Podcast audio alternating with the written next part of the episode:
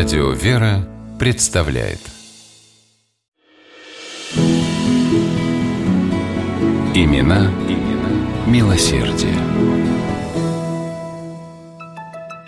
Мадам Оловинишникова – сдержанная, полное чувство собственного достоинства, набожная дама, хоть и седая, но бодрая, писал в начале XX века Борис Пастернак о женщине, в доме которой был частым гостем. Евпроксия Оловинишникова покорила не только будущего знаменитого писателя. Не было в Ярославле человека, который не знал о ее добрых делах, как не было тогда и человека, не слышавшего звона колоколов завода Оловинишниковых. С середины 19 столетия купцы Оловинишниковы поставляли свою продукцию во все без исключения губернии Российской империи. Семья владела также свинцово-белильным заводом и фабрикой церковной утвари. Хозяин всего этого богатства, молодой Иван Оловинишников, отлил для церкви святого Власия самый большой в Ярославле колокол и под его звон обвенчался с красивой и богатой девушкой Евпроксией Горошковой. Она считала, что главное дело женщины – рождение и воспитание детей. Мужу Евпроксия подарила десятерых наследников, растила их и вела хозяйство. А вдовев на 30-м году брака, 47-летняя Евпроксия Георгиевна неожиданно для всех взяла в свои руки управление фабриками мужа и справилась с новой ролью великолепно. Алла Винишникова увеличила производство и добилась того, что заказы на колокола стали поступать на завод даже из-за границы – а на фабрику по изготовлению церковной утвари Евпроксия Георгиевна, тонко чувствующая веяние времени, пригласила художника Сергея Вашкова. По его эскизам стали выпускать церковные принадлежности в стиле модерн, который был тогда популярен. Иначе как шедеврами их не называли. Подсвечники, лампады и иконы Оловинишниковой приобретала даже императорская семья –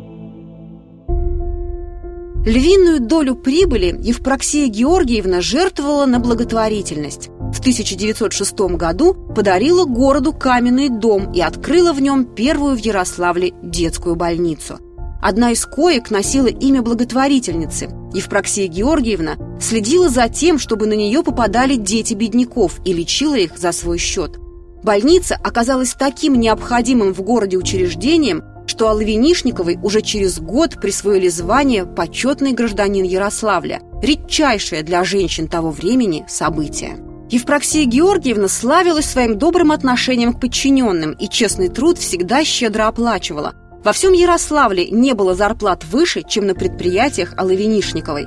Показательный факт. Один из мастеров ее завода за несколько лет службы сумел скопить изрядную сумму, на которую построил сельский храм – что было особенно приятно Алле ведь она сама с радостью поддерживала многие церкви и монастыри. Евпроксия Георгиевна щедро жертвовала Ярославскому храму Живоначальной Троицы и постоянно перечисляла средства в Серафимо-Понятаевский женский монастырь. До 1917 года благотворительница успела сделать еще много добрых дел. Профинансировала строительство моста через реку Которосль, издание архива, при церкви, в которой венчалась, открыла богадельню. В ней нашли приют 40 беспомощных стариков. Для учениц женской гимназии из бедных семей учредила стипендию. Материально поддерживала начинающих художников и студентов, а в годы Первой мировой войны помогала раненым солдатам и никогда не афишировала свою благотворительную деятельность.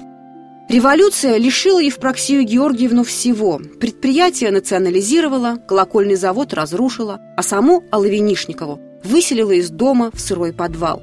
Но она, по-прежнему энергичная, деятельная, не опустила руки, сумела сохранить семью, не дала ей умереть от голода, не позволяла родным впасть в уныние и унижаться перед новой властью. Словом, была добрым гением Алавинишниковых, бережно хранившим имя, честь и достоинство своей знаменитой фамилии.